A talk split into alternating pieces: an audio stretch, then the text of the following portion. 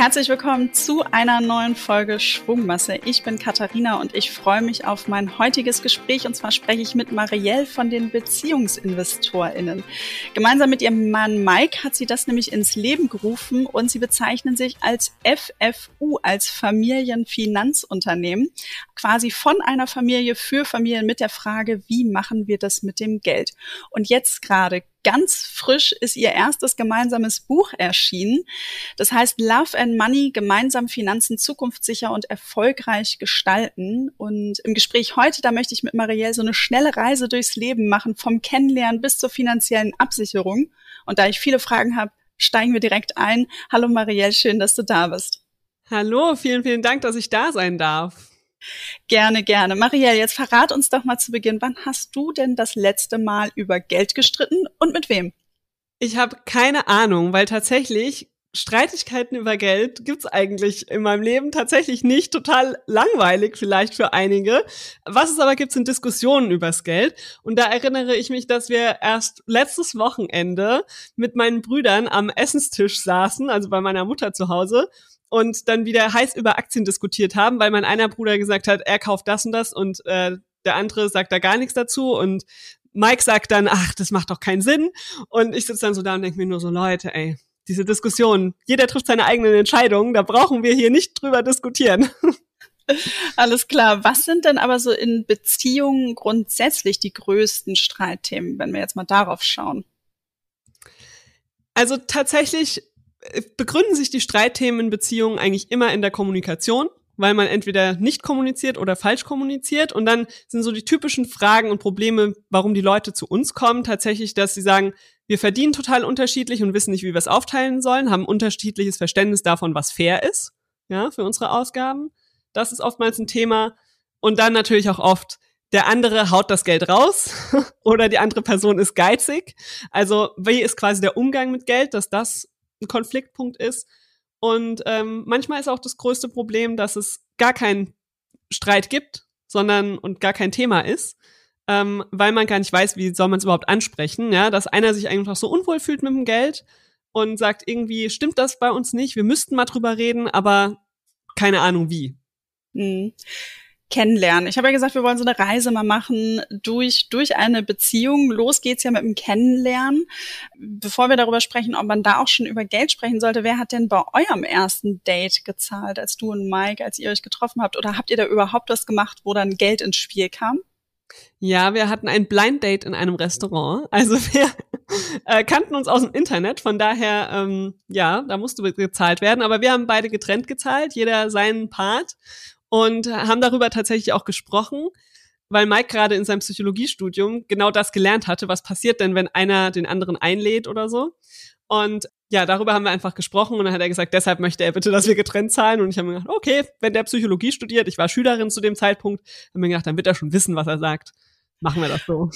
Und was ratet ihr anderen Paaren, wenn sie euch fragen, okay, wie machen wir das denn jetzt so beim ersten Date oder im, in der Kennenlernphase? Wie thematisiere ich das? Und äh, sollte man immer getrennt sein? Also ich finde, man kann sich durchaus mal einladen gegenseitig. Da spricht nichts dagegen. Wichtig ist tatsächlich, es zum Thema zu machen. Und das auch so früh wie möglich, weil dann ist es, also umso später man das Thema aufbringen muss, umso komischer wird's, gell? Weil dann schon so, äh, Dinge vorausgesetzt wurden, es irgendwie so passiert ist und man diese un unangenehmen Momente hatte irgendwie, in denen keiner weiß, was er sagen soll. Und da macht es tatsächlich Sinn, das einfach mal anzusprechen. Und das kann man ja auch charmant machen. Man kann auch sagen, okay, wollen wir da und da hingehen? Ich würde dich gerne einladen. Dann ist schon klar, ich möchte bezahlen. Und ähm, das eben vorher abzusprechen und gar nicht erst die Situationen quasi zu haben und dann zu sagen, hm, wie machen wir es denn jetzt in dem Moment? Und genauso auch andersrum, sich zu überlegen, okay, ich möchte in das Restaurant gehen für das Date, kann ich das im Zweifel auch selbst bezahlen. Ja, ist das für mich jetzt nicht, äh, muss ich nicht davon ausgehen, dass der andere mich einlädt. Und äh, ja, also ich würde es einfach zum Thema machen. Und ihr könnt auch gerne sagen, kennst du die BeziehungsinvestorInnen, die sagen immer, man soll darüber reden? Das ist auch ein guter Einstieg. Haben uns inzwischen schon manche geschrieben, dass sie sagen, ja, die sagen immer, man soll darüber reden, deshalb spreche ich mal an. Also ja, die Schuld auf andere schieben. Hat bei Mike damals ja auch gut funktioniert. Er hat die Schuld auf sein Psychologiestudium geschoben. Aufs Studium.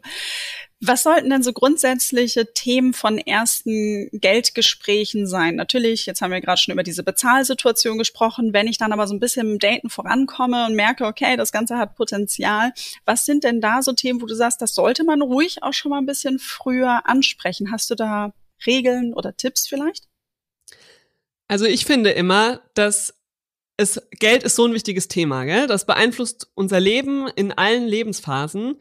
Und ich finde, auch auf der Geldebene gehört es einfach dazu, sich kennenzulernen. In so einer Datingphase lernt man sich auf allen möglichen Ebenen kennen und ähm, fragt sich aus, will was über die Vergangenheit lernen und vielleicht auch schon darüber, wie man sich die Zukunft so vorstellt in bestimmten Lebensbereichen. Aber über das Geld, das wird dann meistens ausgespart. Ja?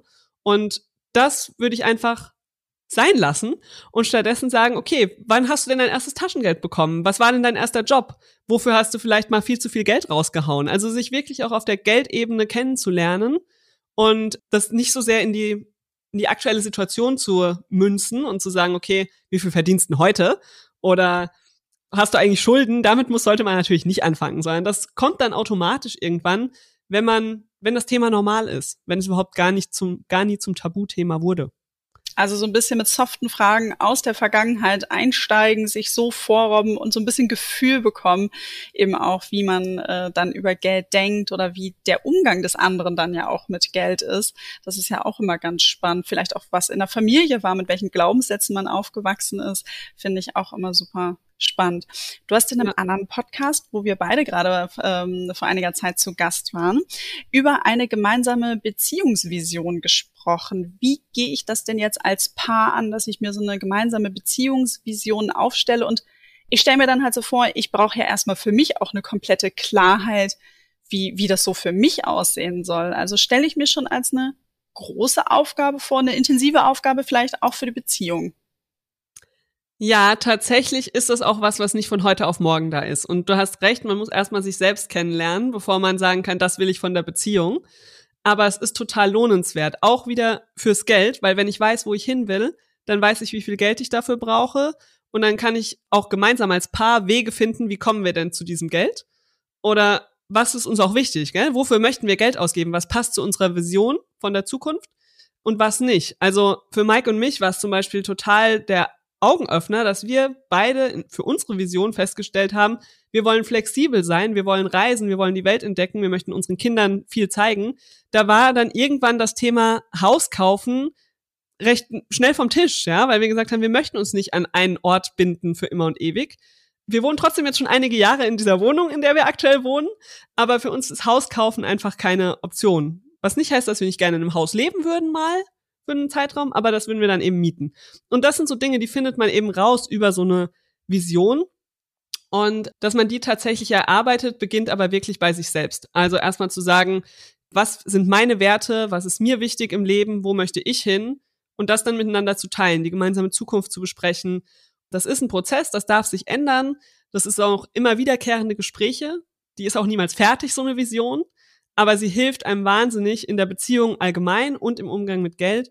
Und in unserem Buch In Love and Money haben wir auch tatsächlich ein ganzes Kapitel, das Abschlusskapitel rund um die Beziehungsvision geschrieben, wo wir dann auch Schritt für Schritt erklären, wie man denn die entwickeln kann.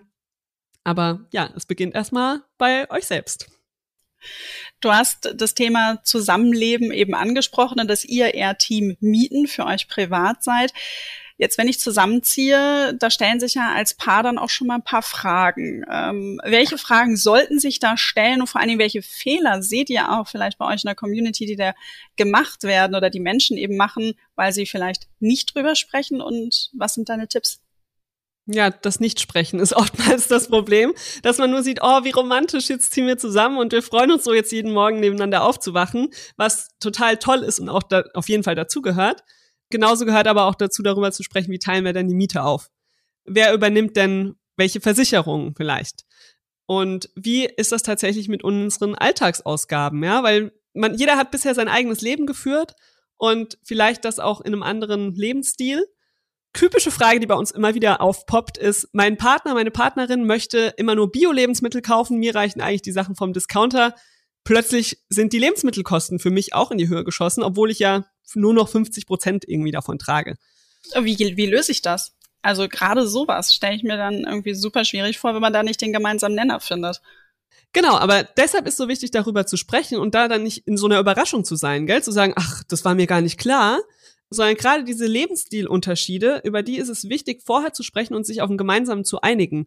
Weil wenn der Mietvertrag für die Vier-Zimmer-Wohnung mal unterschrieben ist und das sich eigentlich eine Person gar nicht leisten kann und da jeden Monat auf Null rausgeht oder sogar in einem Minus, das äh, wird nicht funktionieren.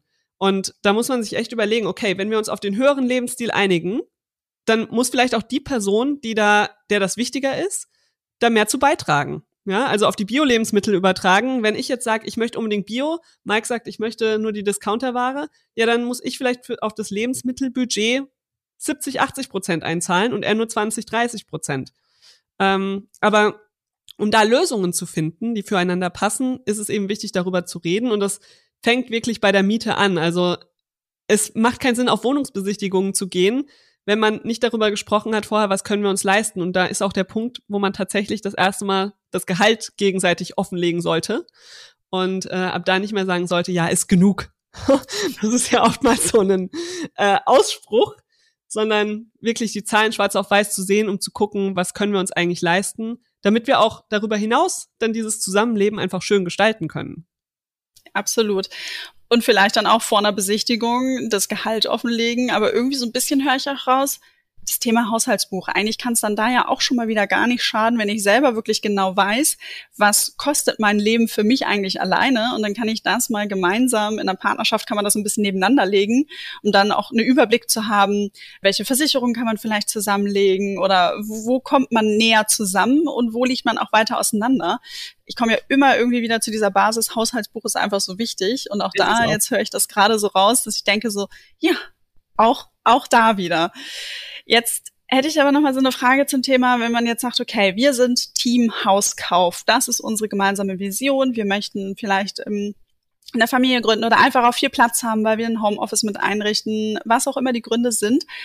Ähm, jetzt kann es aber dann ja auch wirklich dann sein, dass man als Paar finanzielle unterschiedliche Ausgangslagen hat. Also eine Person sagt, okay, ich habe wirklich ganz wenig bis gar kein Eigenkapital, die andere aber vielleicht ganz viel.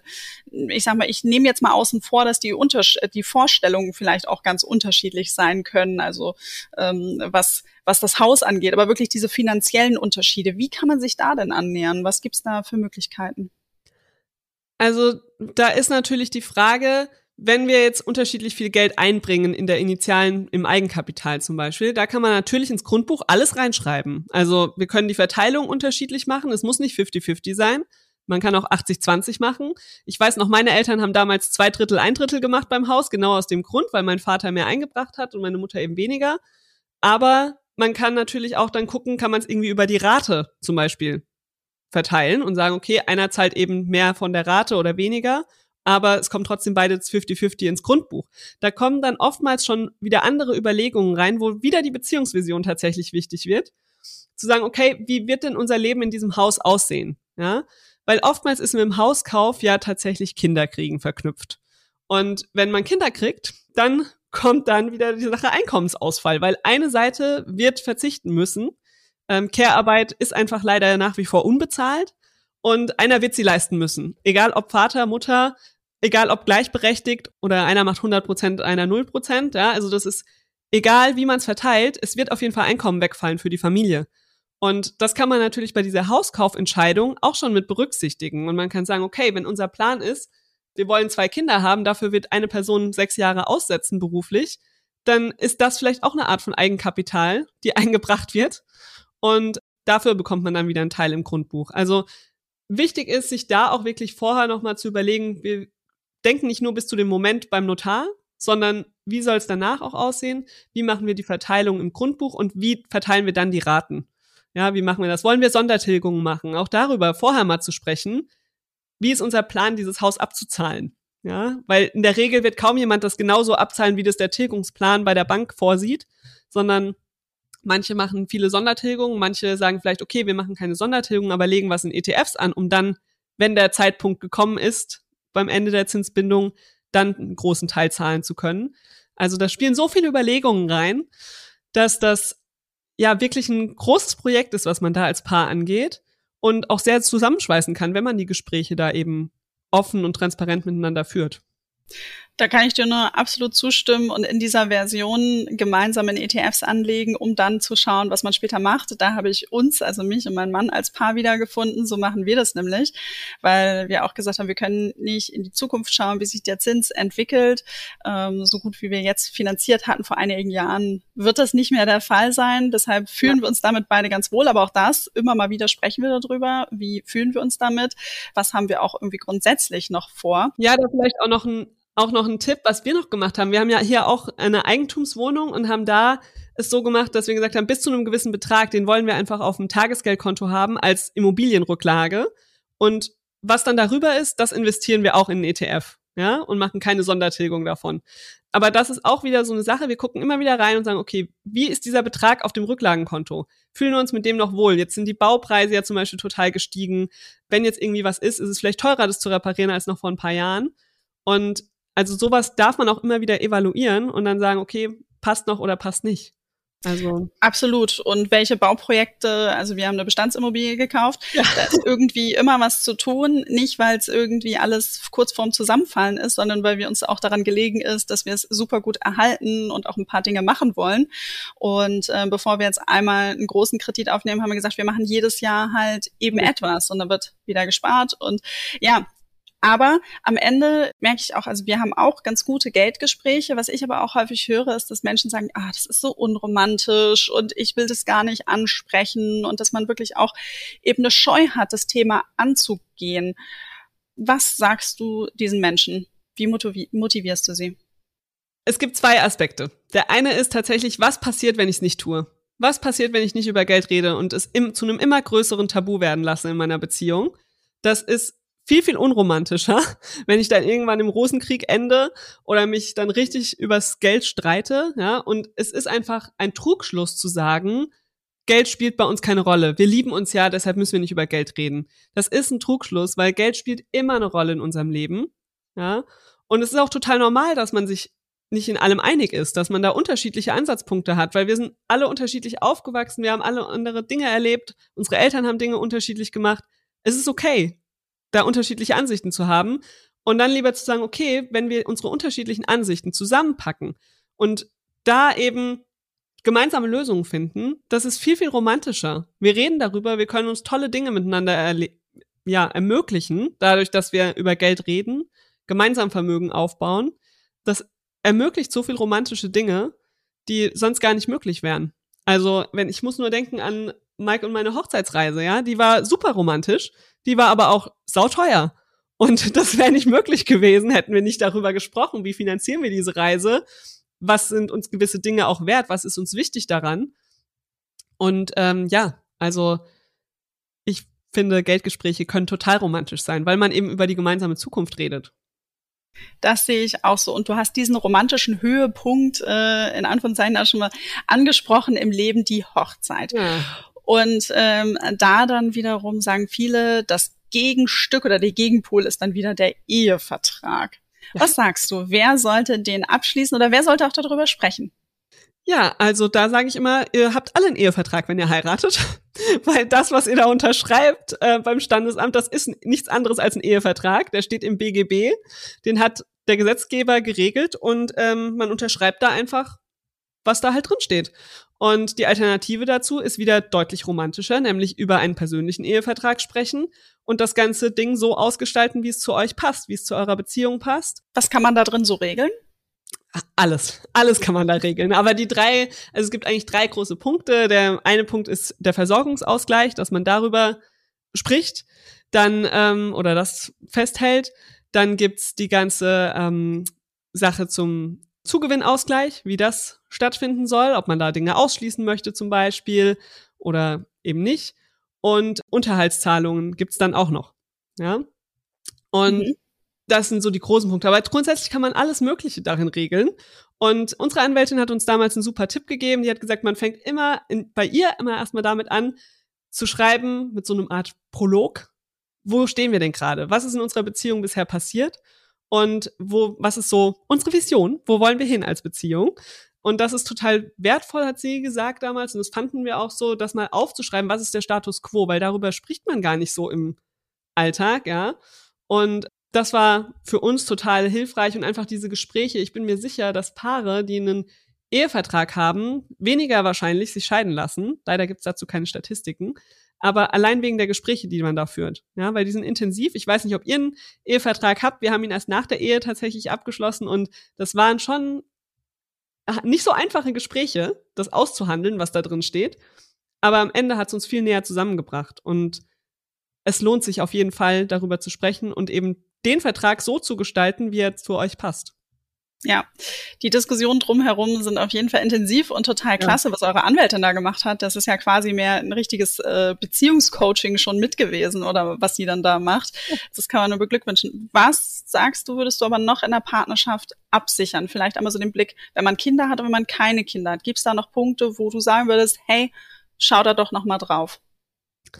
Ähm, ja, also das ist grundsätzlich, egal ob auch verheiratet oder nicht, sich tatsächlich mal auch über das Ende Gedanken zu machen. Schieben wir oftmals ja weg, ja. Aber sich darüber Gedanken zu machen, was passiert eigentlich, wenn ich schwer krank werde, wenn ich vielleicht einfach sterbe aufgrund von einer Krankheit oder einem Unfall oder was auch immer. Es ist kein schöner Gedanke, aber das kann mir passieren, das kann meinem Lieblingsmenschen passieren.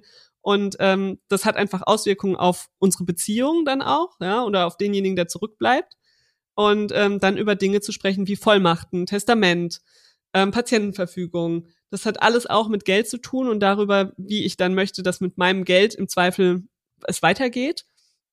Und mit Kindern ist das natürlich noch mal anders, weil dann die Erbfolge noch mal anders aussieht. Aber gerade wenn man nicht verheiratet ist, ja, dann kriegt der Lieblingsmensch im Zweifel gar nichts, wenn man nichts regelt.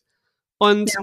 will man ja nicht, ja. Und wenn man dann vielleicht noch gemeinsame Commitments eingegangen ist, wie ein gemeinsames Haus oder ähm, allein schon die gemeinsame Wohnung, die man mietet, dann irgendwann Kinder oder so. Also so umso mehr Commitments dazu kommen, umso wichtiger wird es sich um darum zu kümmern, wie lösen wir das denn im Zweifel? Wie möchte ich, dass mit den Dingen umgegangen wird? Ja, also das sind die klassischen Dinge, die wir alle wegschieben. Ähm, aber ein Testament zum Beispiel lohnt sich auch super gut, das zusammen im Ehevertrag zu machen. Da muss man nur einmal zum Notar kann man in einem Aufwasch machen und ansonsten wirklich Vollmachten auch sagen, wo sind Passwörter. Da geht's auch weiter mit Dingen wie Social Media Passwörtern, damit man im Zweifel da nicht ewig weiter existiert. Aber ich glaube, das ist ein Riesenthema, da könnte man Stunden drüber sprechen.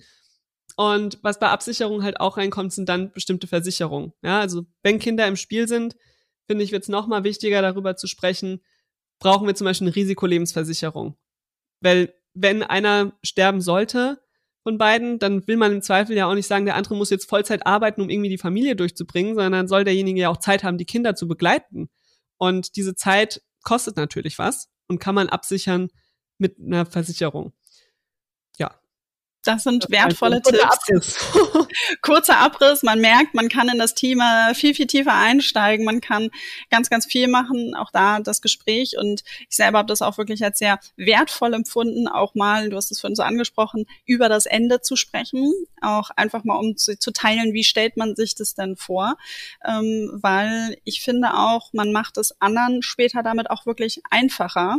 Klar, das kann sich auch verändern, aber wenn jetzt mal was ist, dann wüsste mein Partner, wie ich es mir irgendwie vorstelle und er ist emotional eh schon hoch belastet in so einer Situation und muss sich dann aber nicht noch Gedanken machen, na, was hätte sie sich denn jetzt irgendwie gewünscht und mache ich es jetzt alles richtig, sondern er weiß, wir haben darüber gesprochen und ähm, es läuft. Wir haben über das Thema Kinder so ein bisschen gesprochen. Auch da könnte man jetzt noch ganz, ganz viel sprechen, aber wer für das Thema auch investieren für Kinder und Umgang mit Geld mit Kindern äh, sich dafür interessiert, hört einfach mal gerne in Folge 118 rein, in unsere Podcast-Folge oder schaut auf unserer Webseite www.finanz-heldinnen.de auf der Fokusseite Familie und Beziehung. Da haben wir ganz viel zum Thema Partnerschaft an sich. Auch Beiträge von Marielle und Mike sind mit dabei oder ein Interview oder eben aber auch wirklich eben für das Thema dann Kinder. Jetzt haben wir so sehr romantisch gesprochen, wir haben das Ganze aufgebaut, wir haben uns kennengelernt, wir haben irgendwie uns gedatet, geheiratet, Ehevertrag durch. Wenn es jetzt dann doch mal nicht klappt, an was sollte ich denn jetzt irgendwie mal denken im Falle einer Trennung? Naja, es äh, ist tatsächlich dann ganz bürokratisch. Sämtliche Verträge müssen geändert werden. Ja? Also ich, wenn ich ausziehe, muss ich auch gucken, dass ich aus dem Mietvertrag rauskomme, dass ich dann nicht mehr weiterhin die Verpflichtung habe sollte man ein Gemeinschaftskonto haben, gilt es, das aufzulösen, das Geld darauf auszuteilen. Und ähm, da bietet sich natürlich an, auch eine Dokumentation darüber zu haben. Also sollte man zum Beispiel auch zusammen in Aktien investieren oder so, dann sollte klar sein, wem gehört denn was, damit man das dann auch auseinander machen kann. Und da muss man die Aktien ja auch gar nicht verkaufen. Man kann die ja auch einfach auf verschiedene Depots übertragen. Das ist, äh, glaube ich, auch was, was oftmals nochmal Hemmungen macht bei vielen, dass sie sagen, oh, wir kaufen doch nicht zusammen Aktien oder ETFs oder so und dann trennen wir uns und dann müssen wir die verkaufen in einem schlechten Moment. So ist es nicht. Ihr könnt das einfach auf eure Sachen übertragen. Ich finde aber auch, jetzt mal unabhängig davon, wie man das dann alles genau aufteilt, ich persönlich finde, man muss dann nicht jeden Euro wieder genau auseinander machen. Ganz ehrlich, wenn man 15 Jahre zusammen war, es geht nicht, man hatte so viele schöne Zeiten höchstwahrscheinlich in der Zeit und ähm, hat wahrscheinlich auch finanziell davon profitiert, ein Paar zu sein an verschiedenen Stellen. Allein schon ob man eine Wohnung mietet anstatt zwei. Gell? Also es gibt mhm. viele Punkte, ähm, wo man auch finanziell einfach profitiert, davon zu zweit zu sein. Vielleicht hat man sich unterstützt bei einer Gehaltsverhandlung und so weiter und so fort. Äh, ob man dann am Ende da 500 Euro weniger vom Gemeinschaftskonto runterkriegt, ist dann halt so. Ja, ich finde, da lohnt sich dann auch zu sagen, brauche jetzt nicht noch einen Streit und diese schönen Jahre in so einem Streit enden lassen, in so einem riesigen Kampf, der vielleicht noch vor, über Jahre vor einem Gericht zu Ende geht. Aber das ist meine ähm, persönliche Ansicht. Man weiß natürlich nie, wie es dann am Ende ist, gell? Aber ja, also ich persönlich würde dann auch einfach sagen, okay, behalt die 500 Euro, aber lass mich dafür auch lieber die schönen Erinnerungen behalten.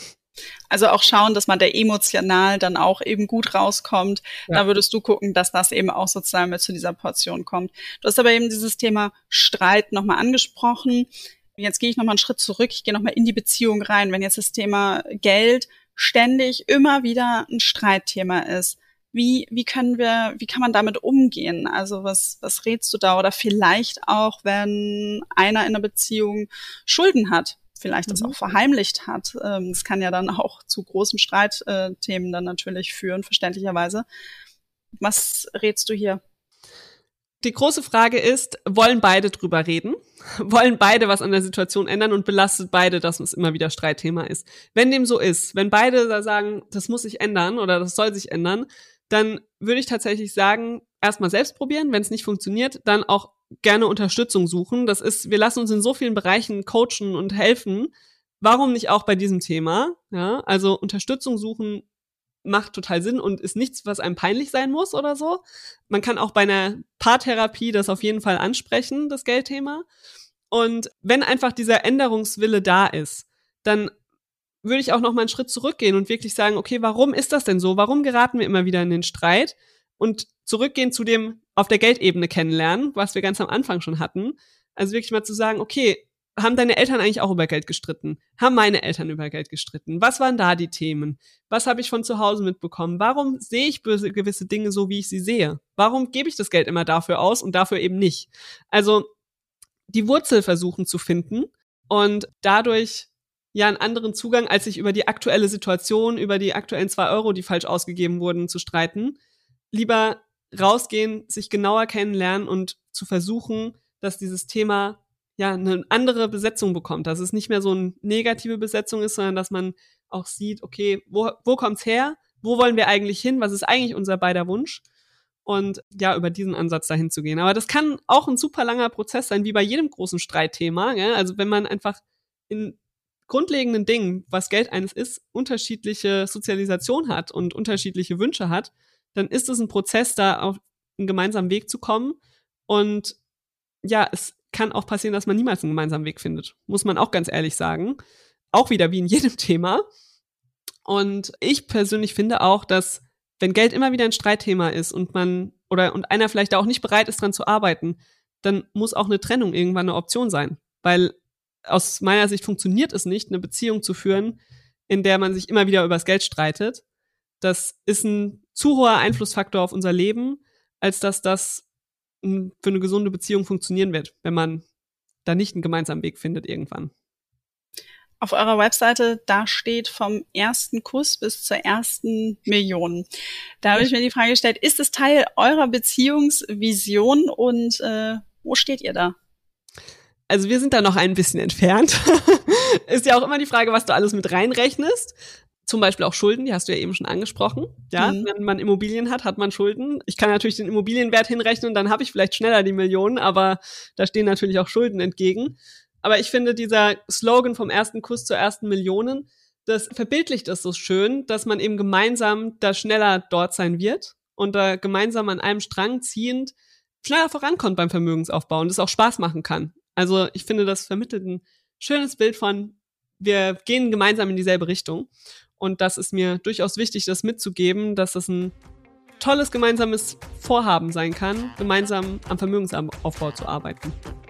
Das kann ich nur unterstreichen und sag an dieser Stelle vielen, vielen lieben Dank, Marielle, für das tolle Gespräch. Ich finde, du hast ganz viele Tipps mitgegeben, wirklich handfeste Dinge, die man selber auch umsetzen kann. Und ich hoffe, dass wir einigen hier beim Zugehören einige Impulse geben konnten und würde sagen, bis bald. Tschüss.